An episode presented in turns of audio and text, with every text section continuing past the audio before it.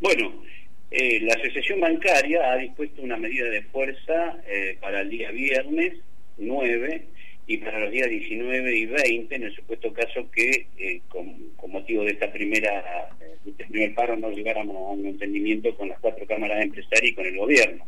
En el, digo esto en el marco de la paritaria que deberíamos haber ya terminado y la verdad que hasta ahora, por falta de buena voluntad tanto del gobierno como de las cuatro cámaras empresariales, ni siquiera ha comenzado. Eh, ha transcurrido ya 60 días desde que se dieron, este, se comenzaron las conversaciones y la verdad es que en seis reuniones que se han mantenido la propuesta no ha variado por parte del empresariado. Ellos dicen de que por expreso pedido del gobierno este, no pueden modificar la propuesta que están haciendo, que es del 9%.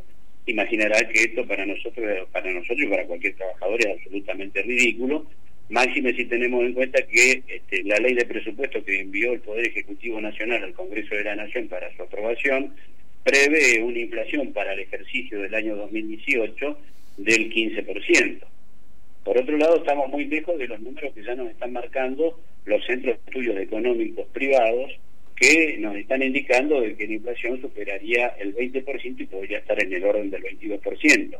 En ah. definitiva, y con el antecedente que tenemos de la paritaria de bancario de 2017, lo que tenemos el derecho de, de que las paritarias libres, tal como pretende exhibirlas el gobierno, no son tan libres. Hay una directa participación, hay una directa intromisión por parte del gobierno nacional para que no haya un acuerdo entre las cuatro cámaras empresariales y la asociación bancaria libremente en función de la rentabilidad que genera el sector. Difícilmente ellos puedan argumentar ante las autoridades la imposibilidad económica de hacer frente a la petición que se le hace desde el sector del trabajo. ¿no? Esta es la situación que tenemos. El punto de ello es que el plenario de secretarios generales ha dispuesto esta medida de fuerza que la primera de ellas se va a estar concretando precisamente el viernes 9, durante las 24 horas del día, sin concurrencia a los lugares de trabajo.